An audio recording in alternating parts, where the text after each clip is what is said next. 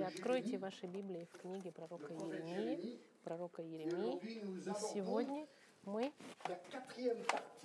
начинаем четвертую часть мини-серии по пророку Иеремии. Сегодняшнее послание, которое я назвал «Страдания Еремии», запятая, и тяжести служителей Божьих, тяготы. Страдания Еремии и тяготы служителей Божьих.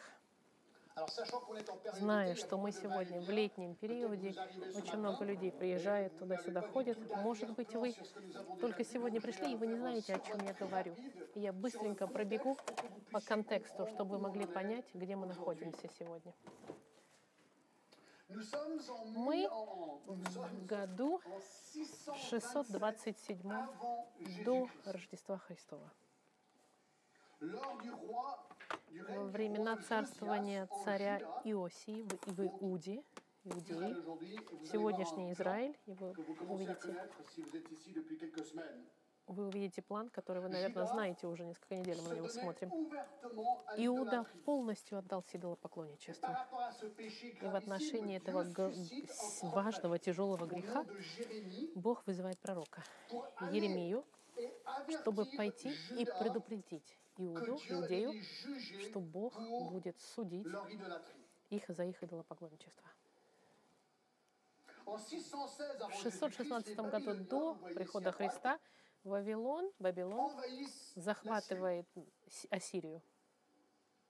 Но Египет, который видит, что Ассирия проигрывает, и они пользуют это как возможность, чтобы увеличить свою территорию. И Египет решает тоже вступить в войну против Вавилона. Э, это фараон Нихао в то время, который был. Египет поднимается, чтобы сразиться с Вавилоном. Но царь Иосия, иудейский, предпочитает быть под ассирийцами, чем под египтянами, и решает остановить армию египетскую. И он умирает при сражении при, при, при Мегидо. Это вы можете прочитать в хрониках. Египтяне продолжают подниматься вверх, на север, и в течение четырех лет сражаются с вавилонцами. При Каркемиш, вы видите на карте, Каркемиш написан. В 605 году до Рождества Христова Набуходоносор становится царем Вавилона. Он полностью разбивает Египет в Каркемише и становится хозяином всего региона. В течение трех раз Набуходоносор разрушает Иуду и уносит все сосуды храма, и он переселяет, переселяет больше десяти тысяч евреев и уничтожает полностью Иерусалим. И вся книга «Плач Еремии» описывает разрушение Иерусалима. И в этом историческом контексте Еремия призван, чтобы проповедовать суд Божий. Он умоляет народ еврейский и Божий раскаяться, от, отвернуться от этого поклонничества, чтобы избежать. Пойдемте с вами в 25 главу Еремии. 25 глава Еремии. Вот резюме послания через пророка Еремия. В пятом стихе, 25 глава, 5 стих, Еремия говорит, Господь говорит, «Обратитесь каждый от злого пути своего и от злых дел своих, и живите на земле, которую Господь дал вам и отцам вашим из века в век. И не ходите вслед иных богов, чтобы служить им, и поклоняться им. И не проглявляйте меня делами рук своих, и не сделаю вам зла. Но вы не слушали меня, говорит Господь, прогневляя меня делами рук своих на зло себя. Поэтому, так говорит Господь Саваоф, за то, что вы не слушали слов моих, вот, 9 стих, вот я пошлю, это пророчество, и возьму все племена северные, говорит Господь, и пошлю к Навуходоносору, царю Вавилонскому, рабу моему, и приведу их на землю эту, и на жителей ее, и на все окрестные народы, и совершенно истреблю их, и сделаю их ужасом и посмеянием, и вечным запустением.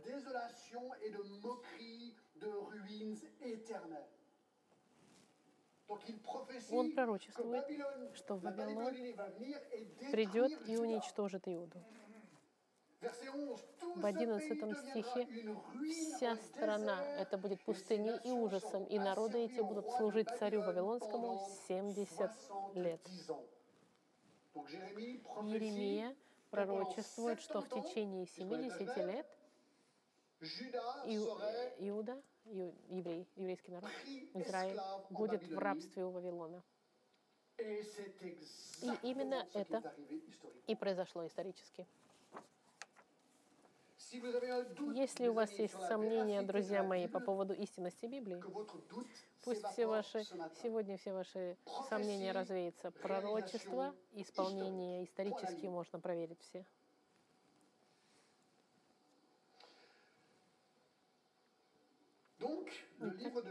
Книга Еремии в этом контексте. Мы с вами видели три послания. Первое — призыв Еремии в первой главе.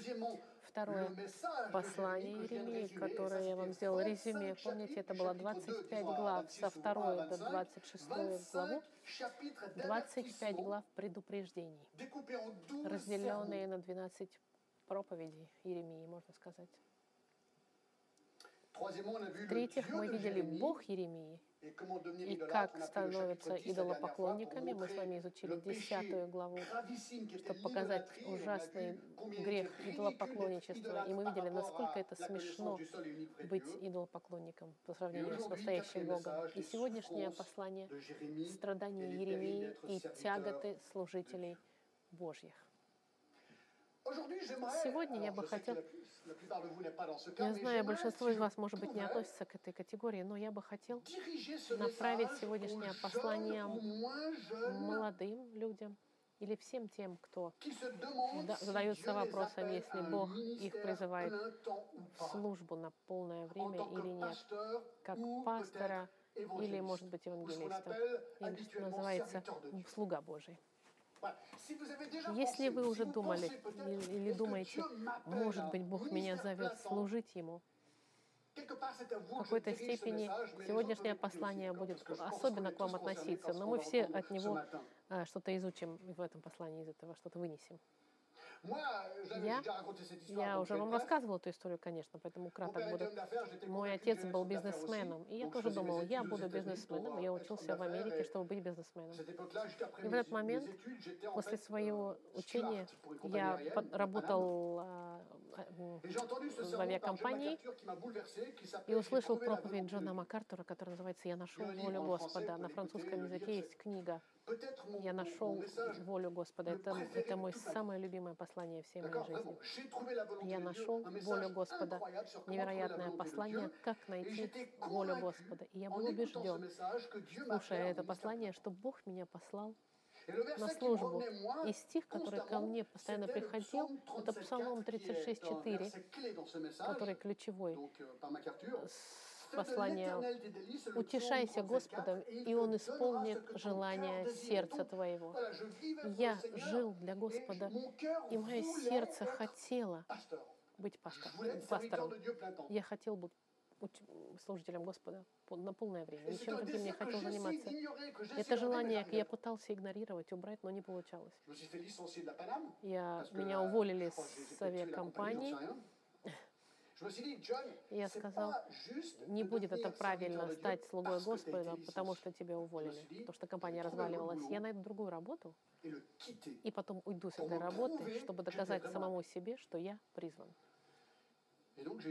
Я нашел работу в NBC телевидении. Я не, не возненавидел эту работу. Через месяц я уволился. И я был уверен, что Бог позвал меня служить Ему полностью. И что меня убедило, это реакция Мэг, когда мы еще только познакомились и были не замужем, не женаты. И наша, наша любовь росла друг к другу. Мы не знали, как, как же нам двигаться, куда направляет меня Господь. И я euh, помню, что мы кушали фондю в Нью-Йорке. И я peu слушай, euh, я не знаю, я разбираюсь на части. Я думаю, что я тебя люблю, но я чувствую, что я хочу стать, возможно, пастором, и тогда я должен ехать в Калифорнию учиться, значит, я должна уехать. И она мне ответила, Джон, ты должен следовать сначала воле. Господа, езжай в Калифорнию, даже если ты должен принести меня в жертву. И я сказал, ух, какая женщина. И. Господь позволил мне уйти, но через год Мэг приехала в Калифорнию, и мы поженились. Что я не знал, в тот день, когда я сказал, да, Господи, я буду служить Тебе, это насколько служба Господу сложная вещь. Пророк Еремия был призван Господом,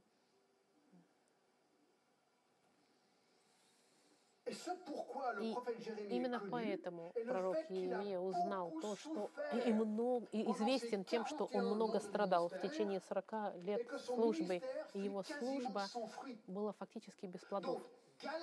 Сложности, страдания и никаких плодов. Очень мало плодов, можно сказать. И я думаю, что Еремия это напоминание для всех служителей Господа, что служба это работа очень сложная, De можно сказать. Если слуга Божий хочет быть серьезен в своей службе, он будет страдать. Нет других альтернатив. Будут сложности и неприятности. Это не значит, что будет только. Heureusement, Конечно, нет. К счастью, есть, есть многочисленные благословения. Господа, которые даже невозможно представить. Но страдание будет и является частью того, что происходит в жизни слуги Господа. Обязательств, можно сказать. Почему? Еремия страдал и как он страдал? Как все это стало для него благословением, это мы с вами сегодня и посмотрим. Да, друзья мои, работа пророка или служителя Господа, она состоит из трех составляющих, которые нельзя недооценивать, и как- над которыми нужно хорошенечко подумать, прежде чем как броситься в работу. И эти три составляющих, их разделить невозможно, являются частью, когда человек решает служить Господу. они приходят с этим решением. И он сейчас посмотрим. Первое. Работа служителя Господа это в первую очередь тру, тяжелый труд.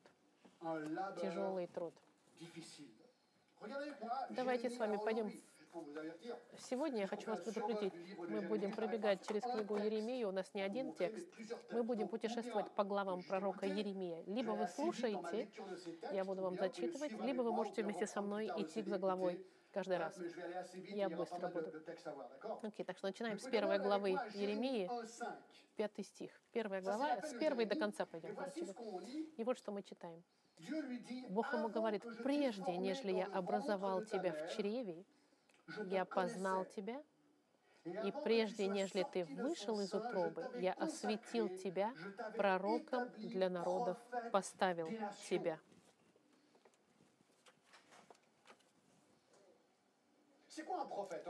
Кто такой пророк? Пророк или Просто говорить перед кем-то. Работа пророка, она проста. Это говорить от Бога, передавать информацию людям. Это слушать то, что Бог сказ- хочет сказать, и передавать людям. Это несложно. И И именно это, что Еремия сделал в течение 41 года без остановки. Слуга Божий, это просто портпароль, можно сказать, передают слова Бога. Его работа — это принять Слово Господа и передать его верно народу. В седьмом стихе посмотрите. Но Господь сказал мне, не говори я молод, ибо ко всем, кому я пошлю тебя, пойдешь, и все, что повелею тебе, скажешь. Ты говори то, что я тебе говорю, Господь говорит. Не бойся их, ибо я с тобой, чтобы избавлять тебя. Смотрите, мне не нравится эта фраза. Я с тобой, чтобы избавлять тебя. Это значит, что будет от чего избавлять? Какие-то неприятности. И простер Господь руку свою, и коснулся уст моих, и сказал мне, вот, я вложил слова мои в уста твои. Ключ здесь — это не слова пророка, которые говорится, это слова Бога, которые должны быть переданы народу. Смотри, в 26 главе, я могу вам зачитать, или можно пойти в начале, 26 глава, в начале царствования Иоакима, сына Осени царя Юдийского, было такое слово от Господа. Так говорит Господь. Стань на дворе дома Господнего и скажи всем городам Иудеи, приходящим на поклонение в дом Господень, все, слушайте внимательно, все те слова, которые повелю тебе сказать им. Не убавь ни слова.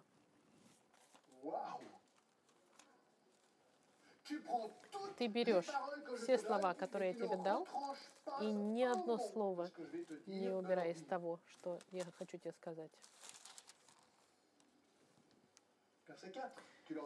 Четвертый стих. «И скажи им, так говорит Господь, если вы не послушаетесь меня в том, чтобы поступать по закону моему, который я дал вам, чтобы внимать словам рабов моих пророков, которых я посылаю к вам, посылаю с раннего утра и которых вы не слушаете, то суд будет.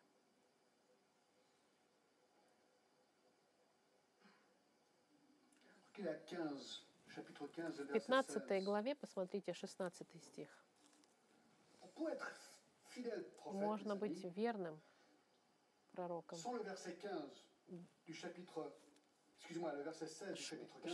Без 16 стиха 15 главы невозможно обретены слова Твои, и я съел их. И было слово Твое мне в радость и веселье сердца моего, ибо имя Твое наречено на мне, Господи Боже Саваоф. Знаете, что он говорит сейчас? Он говорит, это не, это, это не так уж сложно, это любовь, я люблю. Слово Господа я люблю, я, я ем, это моя радость, я и питаюсь этим словом. И дальше. Потом я его передаю. Вот что не нужно делать. В 23 главе вот что не нужно сделать. Вот что не нужно делать как, как пророк, как проповедник. 23 глава, 31 стих. «Вот я на пророков, говорит Господь, который действует своим языком, а говорят, Он сказал, Бог имеется в виду». Я на пророков, я против пророков, которые выдают свои слова за мои слова.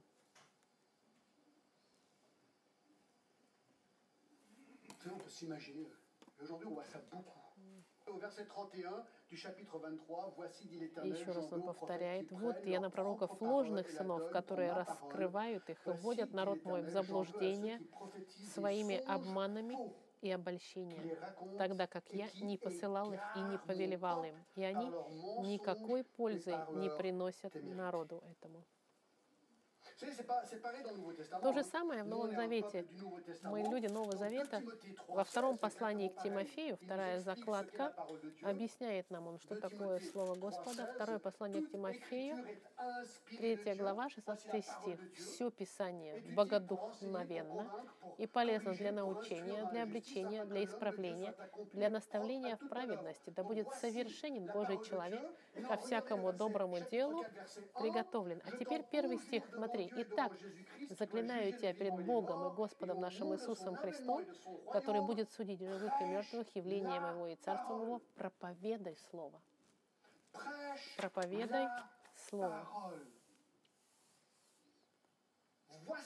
Вот что должен делать пророк. И все, что делает проповедник, или пастырь, или слуга Божий. Вот наша работа.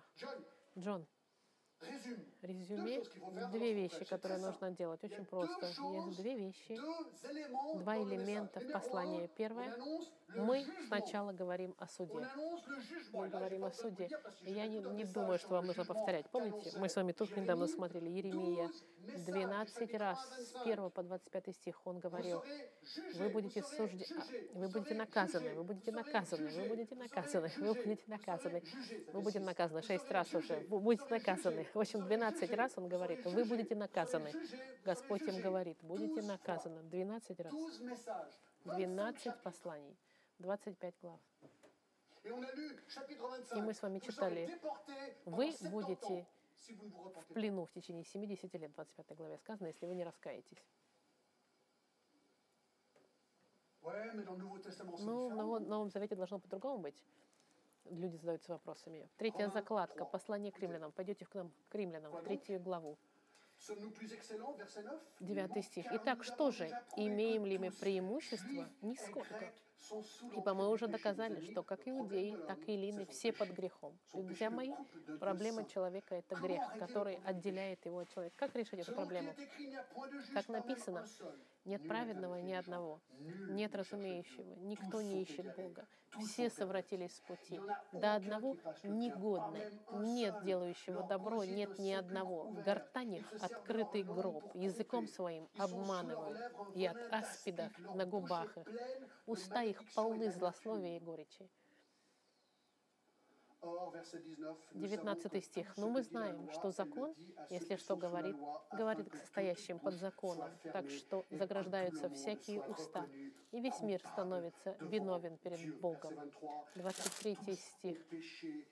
Потому что все согрешили и лишены славы Божьей. Вот послание, которое мы должны говорить. За грехи ты будешь наказан святым Богом. И ты будешь лишен славы Господа, если ты умер в своем грехе, потому что Бог так возлюбил, что отдал своего единственного Сына, чтобы каждый верующий в Него не погиб, но имел жизнь вечную. Вот послание. Послание суда. Не изменилось. Мы проповедуем суд. Суд Господа, безусловно, наступит, потому что Бог праведен и свят. И второй элемент послания, он прост. Мы говорим о милости Господа. Конечно, суд Господа, а потом мы говорим о милости Господа. И это и сделал Еремия. Dans Jérémie 29, par В exemple, 29 главе Еремии, в 11 regardez ce стихе, посмотрите, 29 Il vient глава. Он только что пророчествовал, что 70 они будут на 11 du 70 лет. chapitre 29, car je connais les Ибо только я знаю намерения, которые имею о вас, говорит Господь. Намерения во благо, а не на зло, чтобы дать вам будущность и надежда. И вы зовете ко мне, и пойдете, и помолитесь мне, и я услышу вас, и взыщите меня, и найдете, если взыщите меня всем сердцем вашим. Господь говорит, вернись, вернись ко мне. Verset 14, 14 «Ah, je me стих. «И буду найден вами», говорит Господь.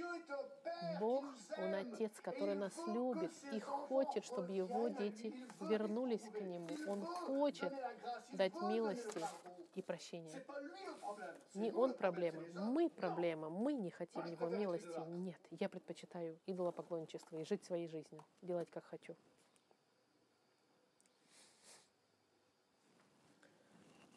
Isaïe, Э, Я вам зачитаю. Стихи. Все пророки, они все одно и то же самое говорили. Verset 55 7. глава Ésaïe Изаи. 55, 7, que le méchant abandonne Да оставит нечестивый путь свой и беззаконник помыслы свои, и да обратится к Господу, и Он помилует его. Это невероятно, смотрите. Бог помилует тебя. Он плачет о твоем состоянии. notre Dieu, verset 7, qui ne se Друг-. К Богу нашему, ибо Он многомилостив. Он хочет благословить вас своим прощением, Господь. Ибо мои мысли Не ваши мысли, не ваши пути, пути мои, говорит Господь. Как далеки мои мысли, как далеки небеса от земли, так далеки мои мысли от вас, говорит Господь.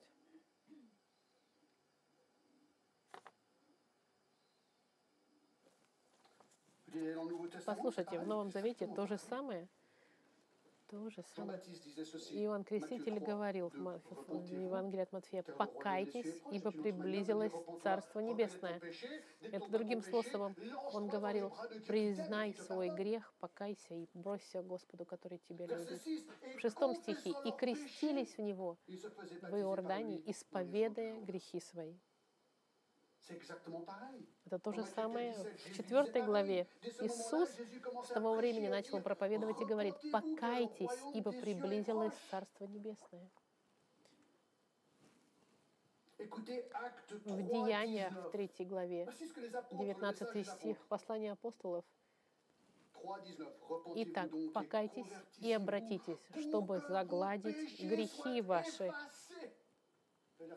Это что значит?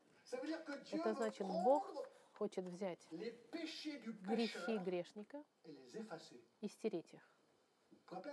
Помните, старые, раньше, когда писали мы еще пером, когда мы макали в чернила, я не знаю, если люди еще помнят эти чернила, я помню. Большим делом были белые стиралки. Вы брали стиралку и раз euh, заглаживали Miracle, маскировка белая. И, и это здорово, потому что он хорошо стирал чернила. И я сказал, то же самое Господь делает с нашими грехами. Наши грехи Он берет и раз за- закрывает их, Он стирает их. Ça, Не c'est видно le их. message de la Это послание милости, друзья мои. Acte 4, il n'y a de В salut четвертой en главе о Деяниях сказано, «Ибо нет другого имени под небом, данного человеком, которым надлежало бы нам спастись». Почему Иисус пришел? Потому что грех заслуживает смерть. Награда за грех смерть. Либо я dit, «Maintenant, плачу за свой грех, либо Господь мне éternellement говорит, если ты умрешь в своем грехе, навеки будешь наказан. У меня есть лучшая идея. Мой сын, который никогда не грешил, он за тебя заплатит. Придет безгрешный. Тот, который не заслуживает смерти, он возьмет твою смерть на него. И он умрет вместо тебя. Это нелогично, нет. Это милость и благодать. Это благодать Господа. De 8 et 9, Éphésiens 2, В 8 et 9, Ефесянам написано, «Ибо благодатью вы спасены через веру, и сие не от вас, Божий дар, не отдел, чтобы никто не хвалился». Друзья мои, вот работа проповедника, работа пророка, работа евангелиста, работа слуги Господа. Это Не так сложно кажется с одной стороны, но это очень сложно с другой, потому что это значит, что мы должны проповедовать эту книгу, ничего из А. нее не убирая, ни одного слова не убирая. И это, это очень много давления оказывает на праведников. Иногда я прихожу по воскресеньям, и честно, мне даже страшно. Я думаю, вау, Я parole честен ли я со Словом Господа, правильно ли я доношу всю информацию. Второе. Вторая, второй элемент, который относится ко всем служителям Господа. Это автоматически гарантированное страдание.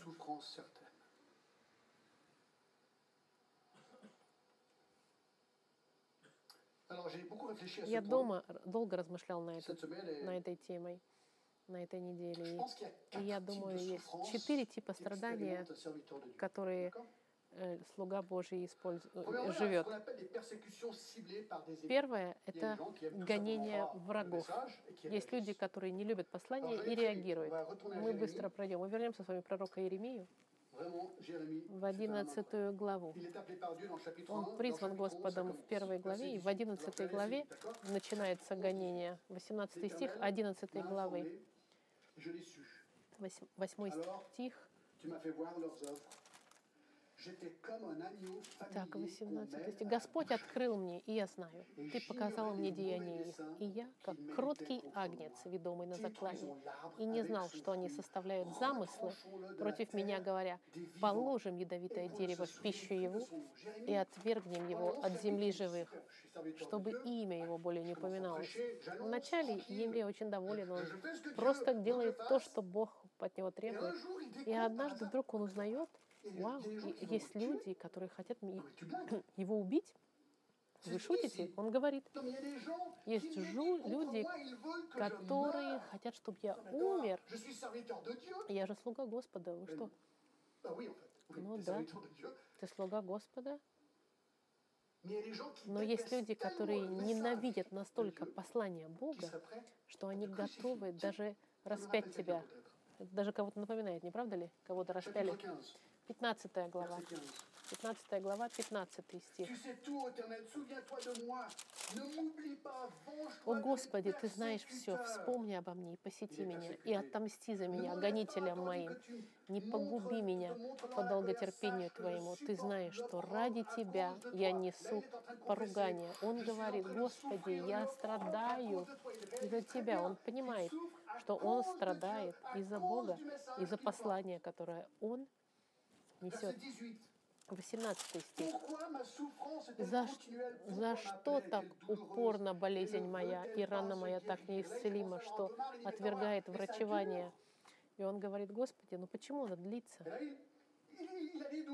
У него сомнения. Неужели ты будешь для меня как бы обманчивым источником, неверной водой? Он начинает задаваться вопросом, вау, сложная работа быть пророком. Chapitre 19, 19 глава, verset 15. 15 стих. 19, Ainsi parle 14. Jérémie 19 revint глава, de 14 où стих.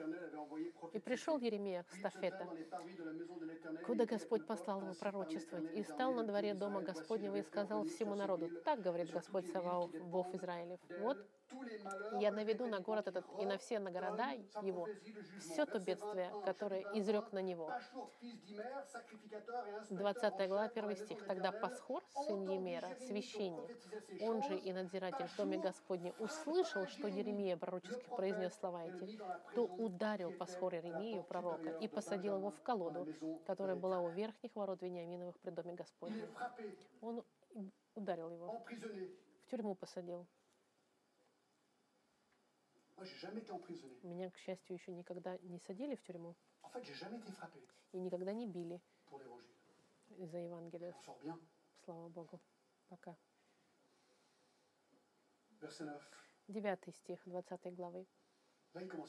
Он уже начинает сомневаться, Еремия, и говорит, может, может, я уйду на пенсию и не буду пророчествовать. И подумал я, не буду я напоминать о нем и не буду более говорить во имя его. Хорошо, я просто прекращу и все. И не буду больше пророчествовать, меня больше не будет ненавидеть. Voilà И не буду страдать. Но вот проблема. Когда тебя Бог призывает, легко сказать «но». Но в сердце моем был как бы горящий огонь, заключенный в костях моих. Я истомился, удерживая его, и не мог. Это ко мне очень хорошо относится. Я говорю, ну сложно страдать как пророк. Я не буду. Но я не могу. Невозможно. Я должен... Это, я бы сказал, это знак, что вас позвали. Именно поэтому я говорю людям, которые хотят служить, я им говорю, если вы можете делать что-то другое, делайте. Не de Dieu ставай que слугой Господа, только если ты ничего другого не можешь делать, если постоянно возвращается к тебе. Я должен проповедовать, я должен проповедовать. Если ты можешь что-то другое делать, делай, потому что придет день, когда будет очень тяжело. И в этот день ты будешь задаваться вопросом, призван ты или нет.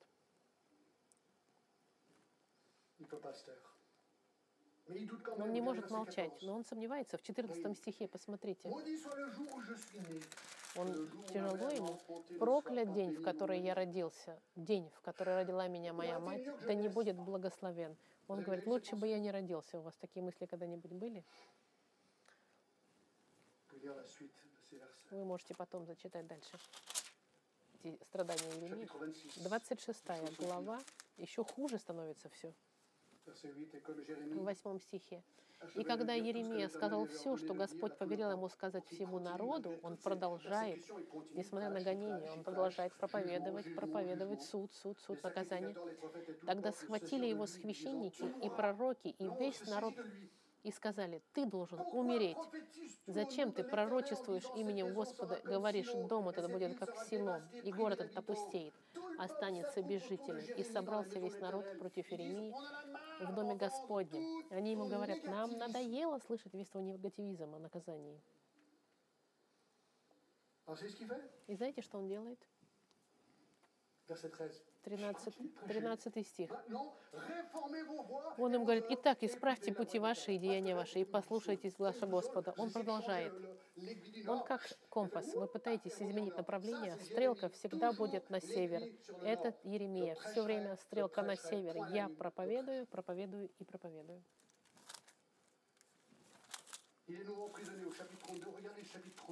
Его опять посадили в тюрьму. 36 глава. Посмотрите, теперь еще хуже становится его жизнь. Du roi 36 глава, первый стих. Четвертый год Иоакима, сына Иосирии, царя Иудейского, было такое слово к Иеремии от Господа.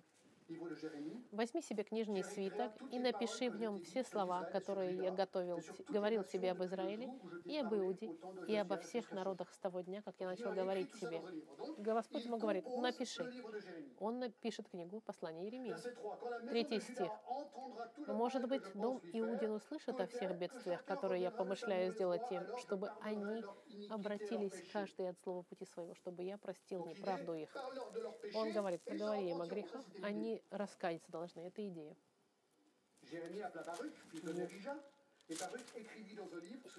И призвал Еремия Варуха, сына Нирии, и написал Варух книжный свиток из уст Еремии, все слова. Реакция. Он приносит царю, Jérémie pour prendre le livre. 21 стих. Царь послал Игудея принести свиток, и он взял его из комнаты. Елисама, царского писца, и читал его Егудей вслух царю и вслух всем князьям. Вы знаете все первые 25 глав.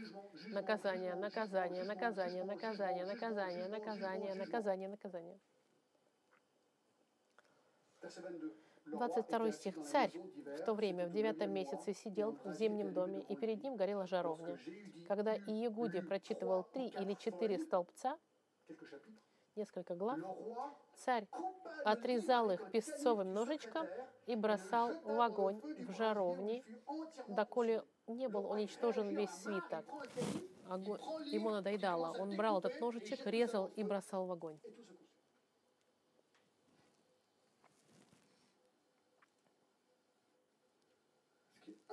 Что 27. невероятно, это La parole de 25 l'Éternel стих, fut adressée à 27. Jérémie en ces mots, après И было слово Господне к Еремии, после того, как царь сжег свиток и слова, которые Варух написал из уст Еремии.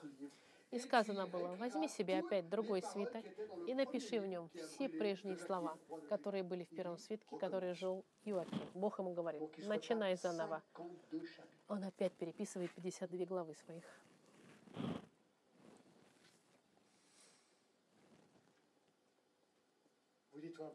Вы скажете, вау, дважды книга. Может быть, они услышат? Нет, 37 глава, второй стих. Ни он, ни слуги его, ни народ страны не слушали слов Господа, которые говорил он через Еремию, пророка.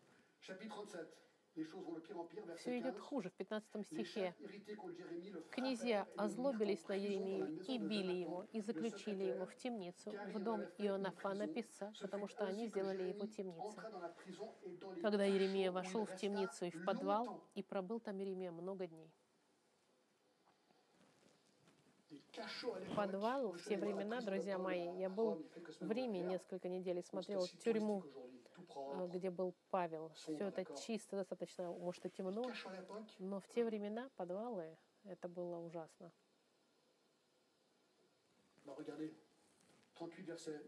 Bah, regardez, 38 versets. 38 глава, 6 стих, посмотрите. Тогда взяли maintenant, и бросили prison его, его из тюрьмы его взяли и бросили его в яму Малхи, сына царя, которая была во дворе стражи, и отпустили. Еремию на веревках в яме той не было воды, а только грязь, и погрузился boue. в грязь. Это какая-то яма получается. Представьте, Он в грязи теперь сидит, в какой-то грязи ужасной, глубокой. Потому что он просто проповедовал Слово Господа ressortent, chapitre 40, verset В 1. 40 главе они достают его. Слово, которое было к Еремии от Господа после того, как Навур-Зардан, начальник телохранителей, опустил его из рамы, где он взял его скованного царями, цепями среди прочих пленных иерусалимлян и иудеев, переселяемых в Вавилон. Его освободили, и мы думаем, что он ушел в Египет и остался там.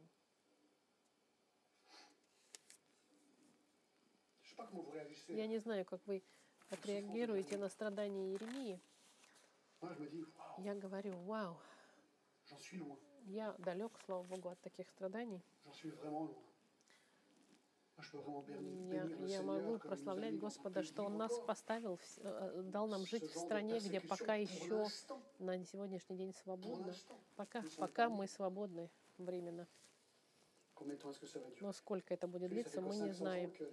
Всего лишь 500 лет назад евангельских протестантов убивали с тысячами во Франции. Вы знаете, что ни одна никакая другая страна в мире не пролила больше крови за Евангелие, как Франция.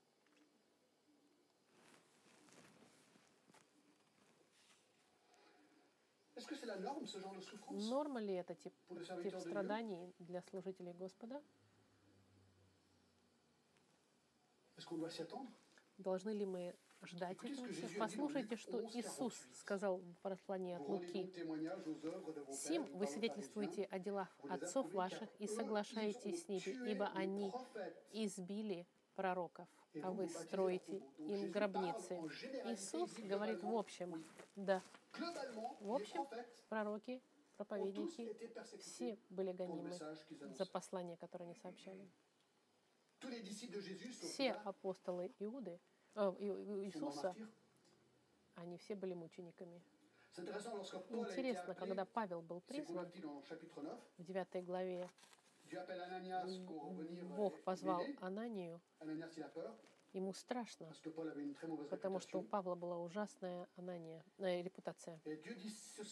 И Бог говорит 9:15, mais le Seigneur Анании, Анания, Но он ему говорит, Paul, «И- Dieu parle иди, ибо он есть мой избранный сосуд, чтобы возвещать имя мое d'Israël, народами и царями, и сынами montrerai Израилевыми. tout ce И я покажу ему, сколько он должен пострадать за имя мое.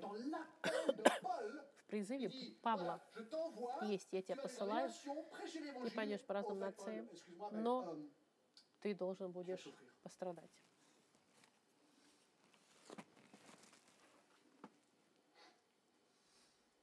Dans Matthieu 5, Jésus l'a В Матфея Иисус говорит, des проповеди Нагорной. Помните, какая красивая проповедь Нагорная? Это звучит красиво. Можно делать серию посланий, но давайте посмотрим последнее. 5, 10, Heureux ceux qui sont persécutés pour la Блаженны изгнанные за правду, ибо их есть Царство Небесное. Блаженны вы, когда будут вас понос- поносить и гнать, и всячески неправедно злословить за меня. Радуйтесь и веселитесь, ибо велика ваша награда на небесах. Так гнали и пророков, бывших прежде вас.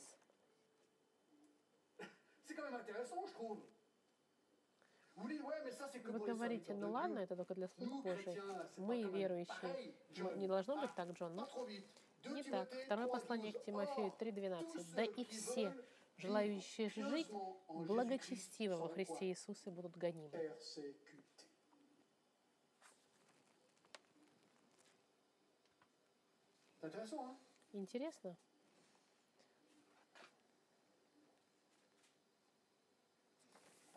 Amis, Я думаю, рано или поздно, если мы верны Господу, если мы живем благочестивой жизнью, проповедуем библейское Евангелие, это будет создавать негативную реакцию у людей. Если нет реакции, нужно задаваться вопросом, живем ли мы праведной жизнью? и по-настоящему ли мы заявляем Евангелие, провозглашаем.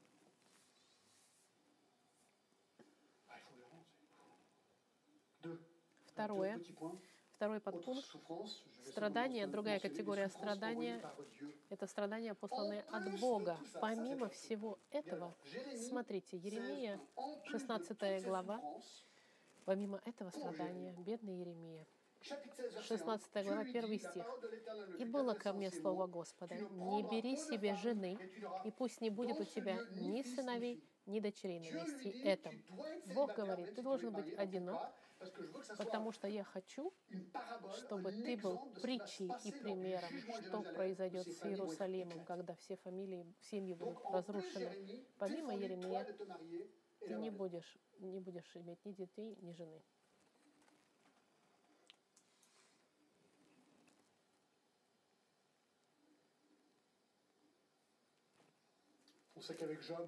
Мы знаем с Иовом, он не был пророком, но тоже много страдал.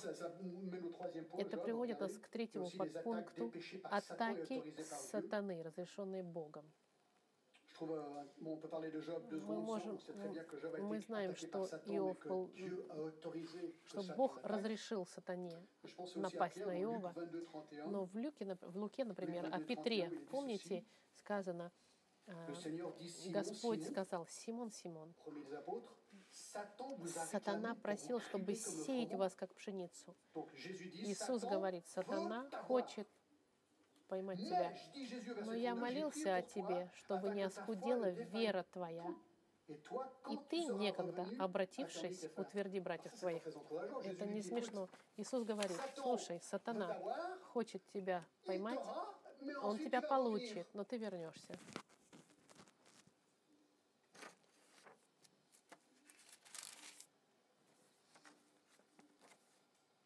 Jésus, Matthieu 4, a été tenté par Satan. Иисус был соблазняем сатаной, Et nous devons porter l'armure de и мы должны все время защищать себя от атак сатаны.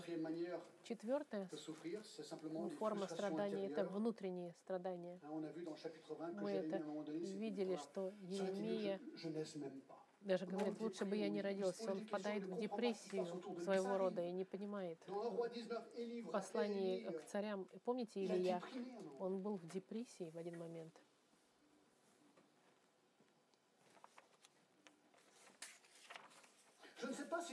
Я не знаю, если в большинстве церквей или, или миссиан, ми- миссии, как бы, где отправляют миссионеров, они в описании работы пишут вот это.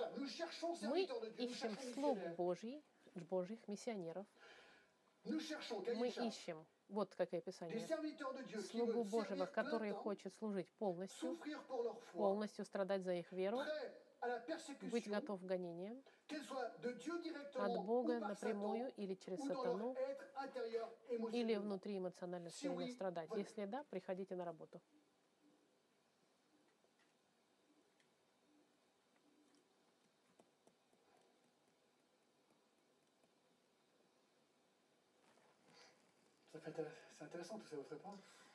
Интересно, не правда ли?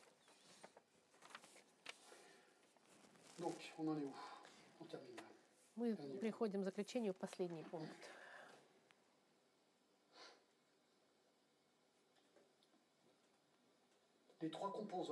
Третий, три, три составляющие. Первый, тяжелый труд, гарантированное страдание. И третье, вот хорошая новость, настоящее благословение. Какова была, каковы были благословения в жизни Иеремии? Я не буду говорить конкретные стихи. 1, В первой главе он был призван, chapitre 52, в 52 son appel главе его призыв закончен. И все произошло как от начала до конца он зашел. И это произвело на меня сильное впечатление. Когда я думаю, все страдания, через которые он прожил, и дошел до конца, я поднимаю шляпу. И перед Господом l'a- Потому что Господь, конечно, пронес его на руках. Это первое благословение. Миссия, я думаю, в «Waouh, конце своей жизни Еремия говорил в своем, наверное, образном кресле качалки. Сидел где-нибудь, где-нибудь сидел в кресле качалки. Он жил в ah, Египте. euh, И говорил, ah. Да, сложная жизнь у меня была. Ah, ну, спасибо, Господь, что ты, что я, я принадлежу тебе, несмотря на все эти сложности. Второе, неожиданные плоды. Я не знаю, если вы обратили внимание, мы немного говорили о плодах. Знаете ли вы, что у него был один уверовавший за 41 год? Смотрите, 39 стих, 15 глава. Один человек, который посла- поверил в послание Еремии, 39 глава, 15 стих. К Еремии, когда он еще содержался во дворе темничном, было слово. Господа. Он в тюрьме. Иди, скажи Авдемелеху, Эфиопиянину, это даже не еврей, Эфиопиянин. Так говорит Господь Саваоф, Бог Израилев. Вот, я исполню слова мои о городе этом во зло, а не в добро ему, и они сбудутся в тот день пред глазами твоими. Но тебя я избавлю в тот день, говорит Господь. И он говорит И этому эфиопиянину, и не будешь предан в руки людей, которых ты боишься. Я избавлю тебя, и ты не падешь от меча, и душа твоя останется у тебя вместо добычи, потому что ты на меня возложил упование. Послушайте, Еремия, 41 ans de ministère, 41 год 52 службы, chapitres, deux 52 fois écrit, главы, дважды написаны, один уверовавший, один. Плоды. Всей жизни Une. один Персон. человек. Et là, je dois demander pardon à Dieu et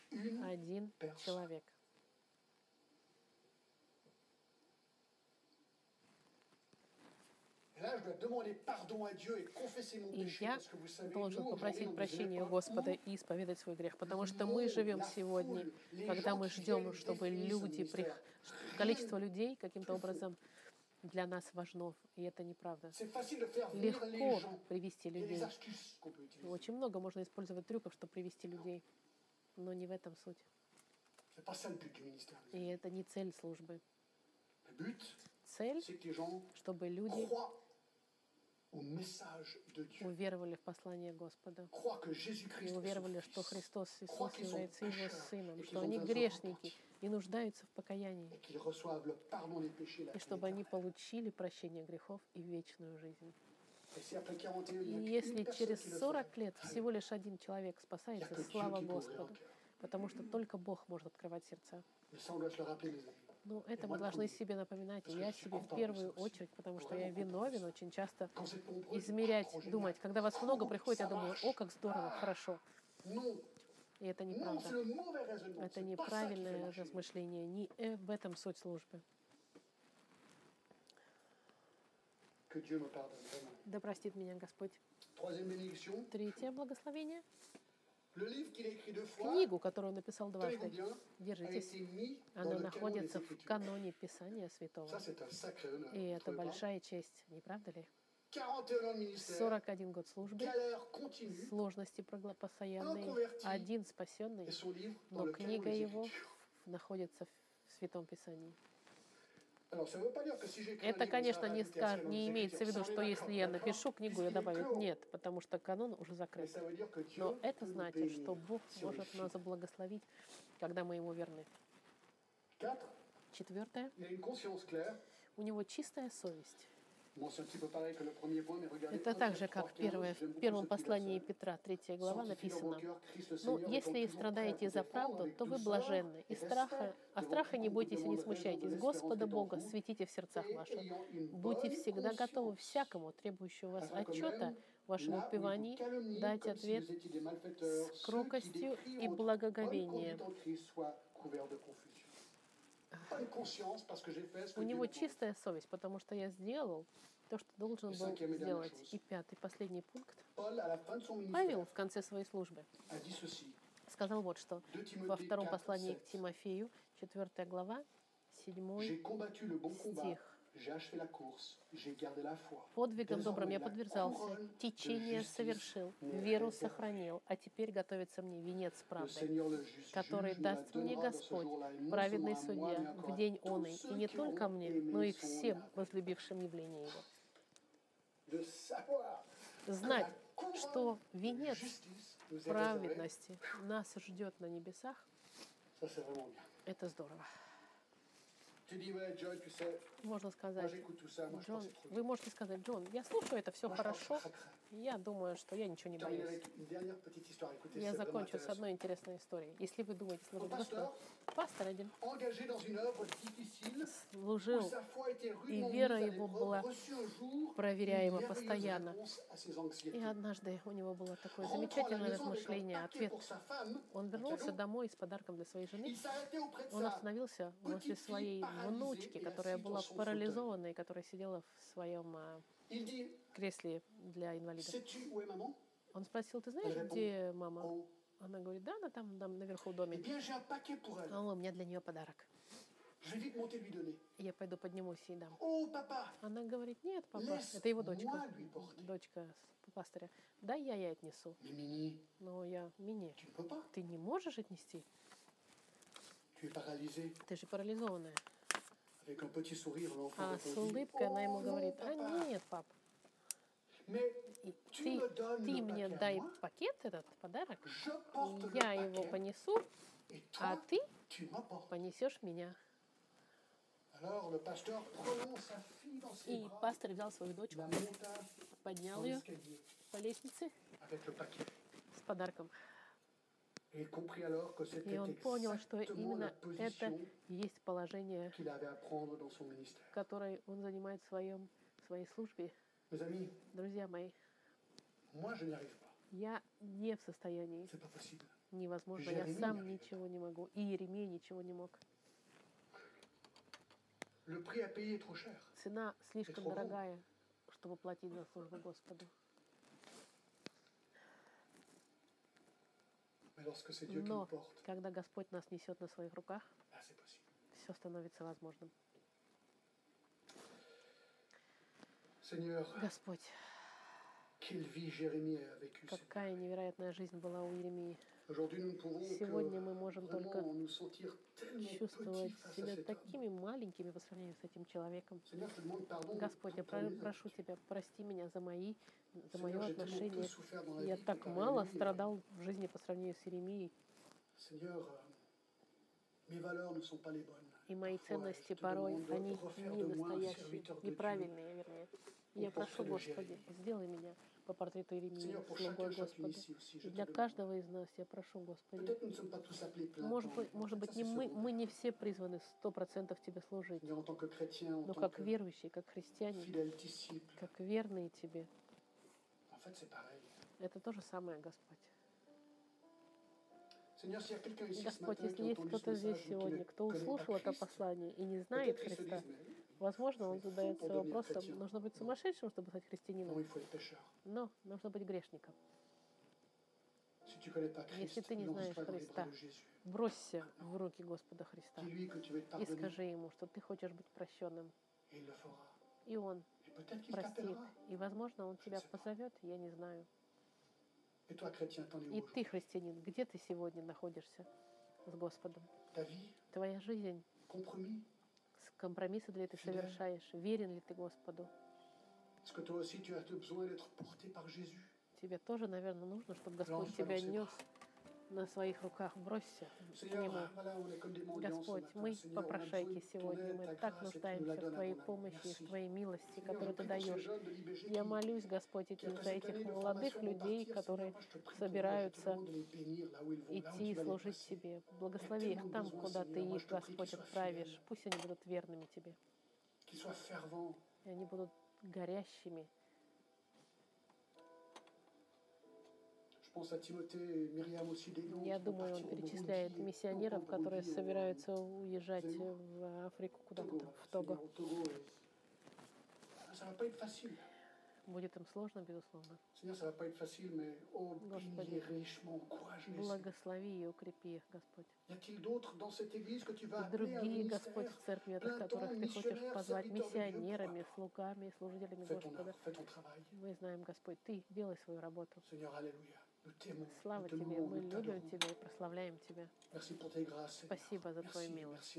Спасибо еще раз. Тебе лишь слава, Господи. Именем Христа мы прославляем Тебя. Аминь.